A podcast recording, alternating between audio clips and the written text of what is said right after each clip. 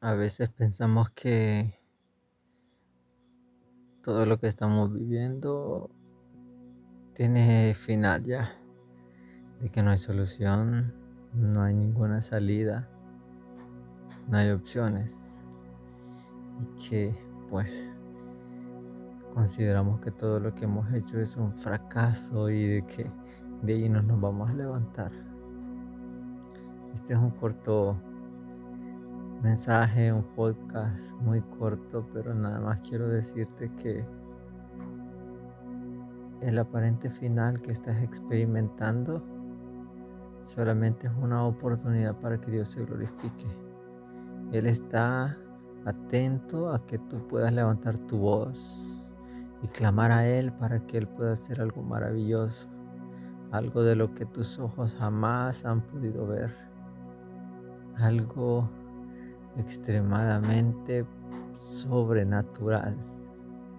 Tantas cosas que nos suceden día a día y el Señor atravesó muchos males como ser humano y tuvo que sufrir como nosotros quizás a veces hemos sufrido.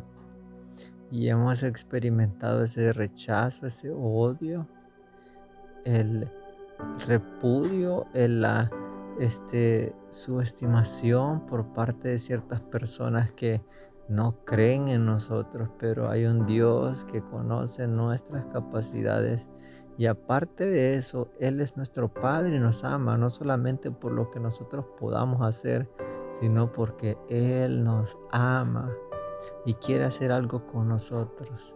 Él tiene un plan perfecto para tu vida y para mi vida. Y yo te motivo en el nombre de Jesús que tú puedas encontrarte con Él y preguntarle cuál es el plan que Dios tiene preparado para tu vida. Que te muestre el camino, que te revele su voluntad. Ese es mi deseo. Jesús mismo, Jesús mismo alienta a sus discípulos y en la nueva traducción viviente dice, les he dicho todo lo anterior para que en mí tengan paz.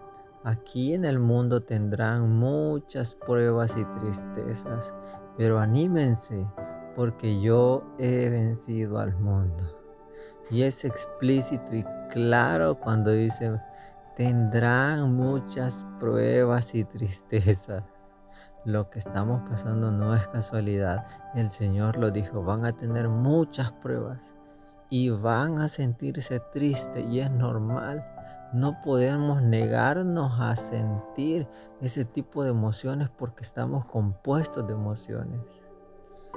Un ejemplo, te puedo poner un ejemplo, vas en, tu vehículo, en, en el autobús o vas caminando en la calle y de repente ves como un accidente, pero no se llega más.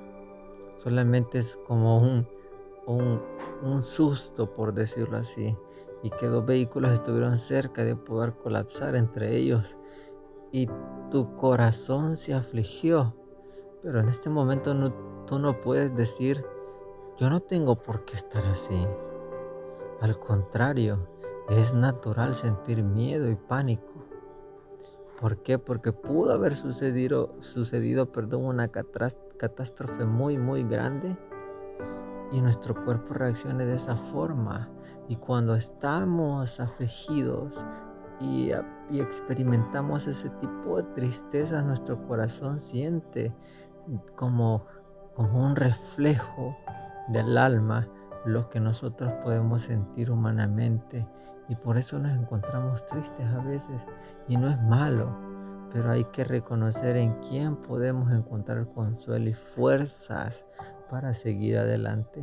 Y el consuelo que nos da el Señor, tranquilos, no se preocupen, porque yo he vencido al mundo. Y qué palabra, qué promesa tan poderosa que el Señor nos da para que nosotros podamos seguir adelante. La versión Dios habla hoy dice, les digo todo esto para que encuentren paz. Aclara y dice, les digo esto para que encuentren paz, no para que se preocupen, sino para que encuentren paz en su unión conmigo. No se trata de hacer algo para que nosotros nos sintamos bien con los demás. Claro que no.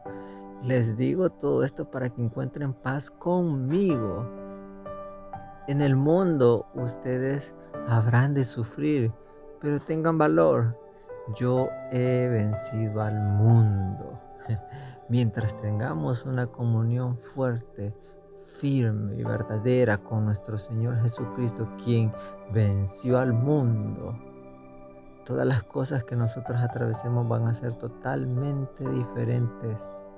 Nuestros ojos van a estar abiertos espiritualmente y nuestra perspectiva de cómo son las cosas van a ser totalmente diferentes y lo que Dios haga a cada instante va a ser sorprendente y admirable en mi vida y en tu vida y esa es mi esperanza. Yo sé que mi Dios, mi Salvador y Redentor, cada día me sorprende y yo estoy maravillado y totalmente agradecido con Él por lo que ha hecho y sigue haciendo en mi vida.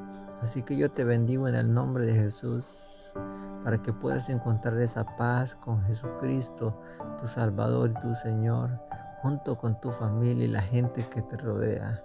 Así que déjate guiar por el Señor, confía en Él, tómate de su diestra de justicia y permanece firme en el nombre del Señor.